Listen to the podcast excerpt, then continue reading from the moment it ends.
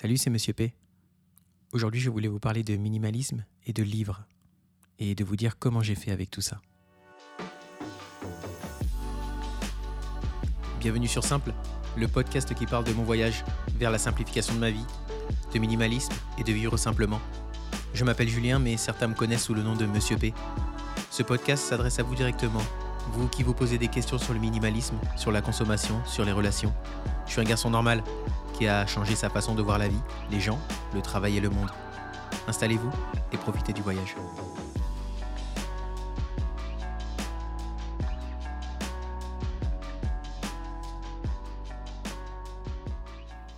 J'adore lire. Bon, ça n'a pas toujours été le cas. La vie fait que j'ai pas forcément le temps de me plonger dans des romans comme avant. Bon, c'est pas totalement vrai. La vie est une affaire de choix. Donc si je passais un peu moins de temps sur autre chose, je pense que j'aurais quand même le temps de lire. Mais c'est pas le sujet. Avant, je sous-estimais beaucoup trop les livres. À quoi ça servait de lire? Ça prenait du temps, c'était ennuyant. Bref, ça servait à rien. Et en grandissant, en prenant de l'âge, j'ai constaté que c'était devenu mon objet préféré. Le livre m'a permis d'apprendre des choses sur moi, sur les gens, sur le monde. Le livre a complètement changé ma vision sur ma propre vie. Rien que ça. Le livre a amélioré ma culture générale. Et le livre m'a appris des choses qui me servent et qui me serviront toujours. Mes livres préférés sont forcément ceux sur le développement personnel, mais aussi sur le minimalisme, et aussi sur la gestion de ses biens, ou encore de l'argent. Pas sur comment faire de l'argent, mais comment gérer son argent. Oui, mais voilà, les livres prennent de la place. Aujourd'hui, j'en ai 13. C'est peu, vous allez me dire. Et pourtant, ils commencent à s'entasser. Donc j'ai cherché une solution pour réduire mes livres, réduire mes possessions. Et c'est là que j'ai compris que réduire pour réduire n'était pas la solution. J'ai essayé les livres dématérialisés. J'ai acheté des bouquins sur le store Apple via l'application Books ou encore chez Amazon avec la Kindle.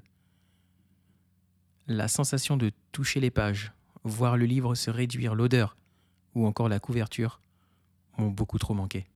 C'est là que j'ai compris qu'il y avait des choses qu'on ne pouvait mettre de côté. Minimaliste ou pas.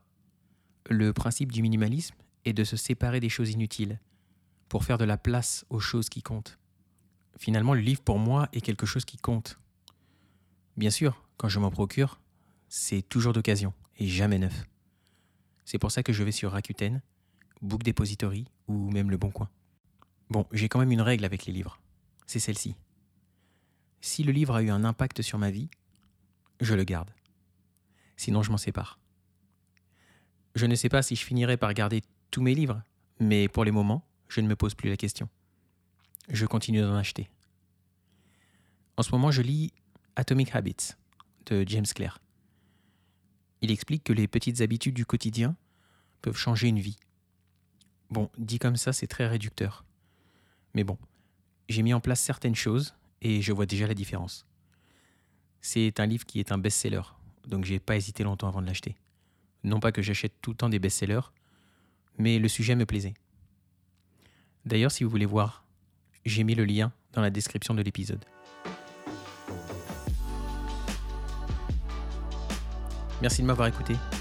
Si vous aimez et que vous voulez me soutenir, mettez une note depuis l'application sur laquelle vous m'écoutez.